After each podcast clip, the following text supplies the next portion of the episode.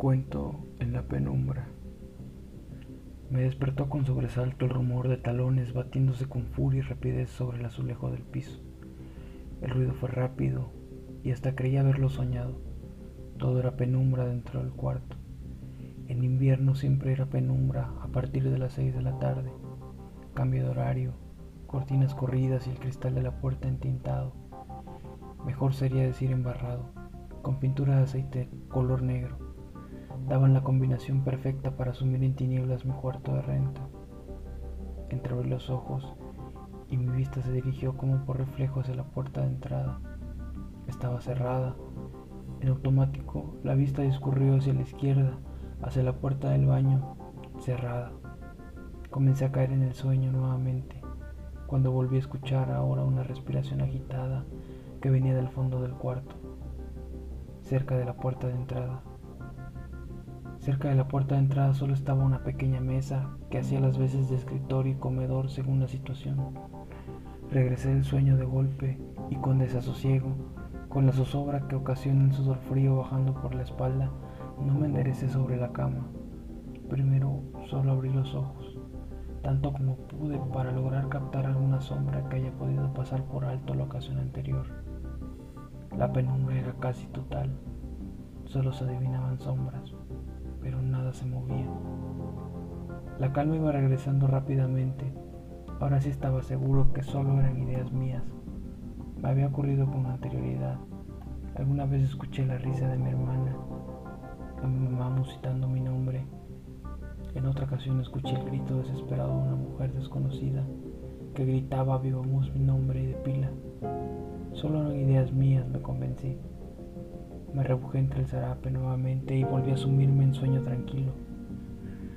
Dormí no sé cuántas horas, no sé cuánto tiempo. Cinco, quince, treinta minutos, dos horas. El ruido de talones sobre el suelo otra vez me despertó, pero esta vez se sumó el ruido de la silla del comedor arrastrándose sobre el suelo y en el acto me enderecé sobre la cama para ver mejor y escuché una respiración acelerada que venía de debajo de la mesa. Frente a la silla y en cuclillas había alguien. Sentía su mirada clavada en mí, sentía su furia, su odio, su locura. De alguna manera era como percibirme a mí mismo y escuchaba su respiración acelerada. Sentía que debía articular la pregunta estúpida y cliché de las películas. ¿Quién anda ahí? Pero el hecho de ser una pregunta estúpida y el miedo, más el miedo, detenían mi habla. No alcanzaba a entender cómo alguien había entrado en el cuarto sin que yo escuchara la puerta. No entendía quién era, qué quería, me quería saltar, quería lastimarme. ¿Qué es lo que quiere? ¿Qué hace aquí adentro? Nada. Una respiración furiosa era la respuesta a mis preguntas.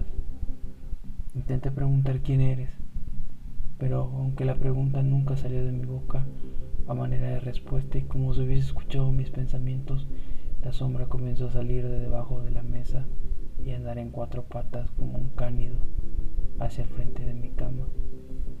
El pánico me atenazó. No era consciente de que hiperventilaba y gemía por el miedo, pero sí sentía los vellos de mi cuerpo erizados a la par.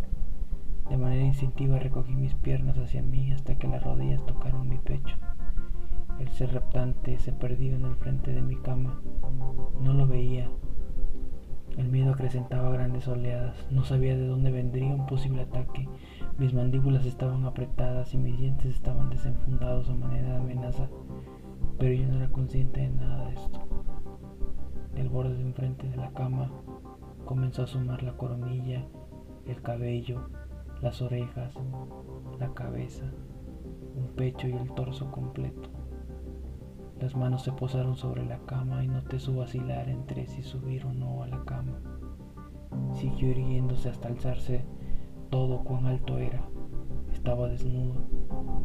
Entre la penumbra logré atisbar las facciones de su rostro. Sonreía de una forma burlona, extraña.